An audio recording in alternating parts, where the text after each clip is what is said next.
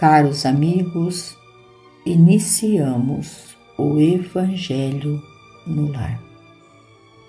Rogamos a Deus, nosso Pai, o amparo, a proteção e o auxílio diante de nossas dores físicas e morais. Sabemos que a oração é o arrimo dos fracos, o amparo dos combalidos, o sustento dos sofredores.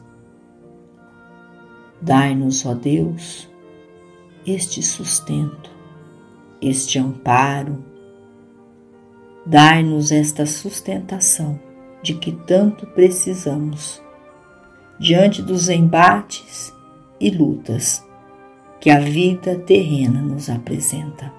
E que a cada dia, ó Deus, aprendamos nós a nos resignarmos diante de vossa vontade e de vossas leis. Na hora da crítica salientamos a necessidade de moderação e equilíbrio ante os momentos menos felizes dos outros. No entanto, há ocasiões em que as baterias da crítica estão assestadas contra nós. Junto de amigos quanto de opositores, ouvimos censuras e reprimendas, e não raro tombamos mentalmente em revolta ou depressão. Azedume e abatimento, porém, nada efetuam de construtivo. Em qualquer dificuldade, irritação ou desânimo, apenas obscurecem situações ou complicam problemas atingidos por acusação e censura, convém estabelecer minucioso autoexame.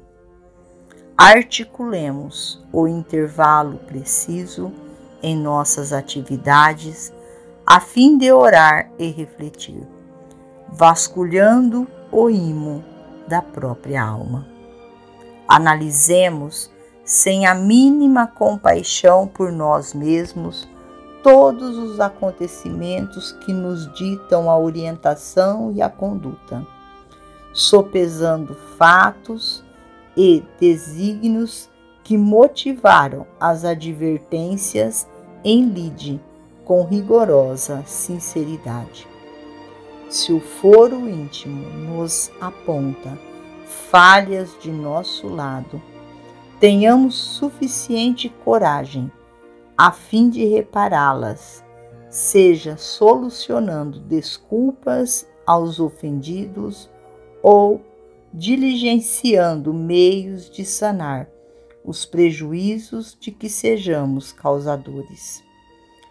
Entanto, se nos identificamos atentos ao dever que a vida nos atribui, se intenção e comportamento nos deixam seguros, quanto ao caminho exato que estamos trilhando em proveito geral e não em exclusivo proveito próprio, saibamos acomodar-nos à paz e à conformidade.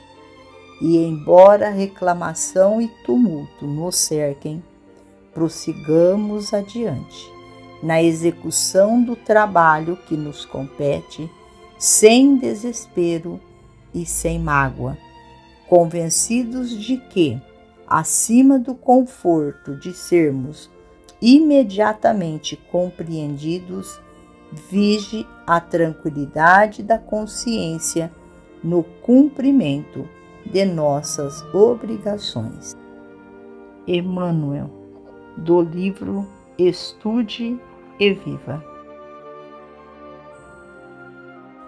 finalizamos ao Evangelho agradecidos a Deus, a Jesus, a Maria de Nazaré, nossa mãe amorada, aos nossos amigos trabalhadores da vitória do bem, que fiquemos todos na paz do Mestre Jesus e até amanhã, se Deus assim o permitir.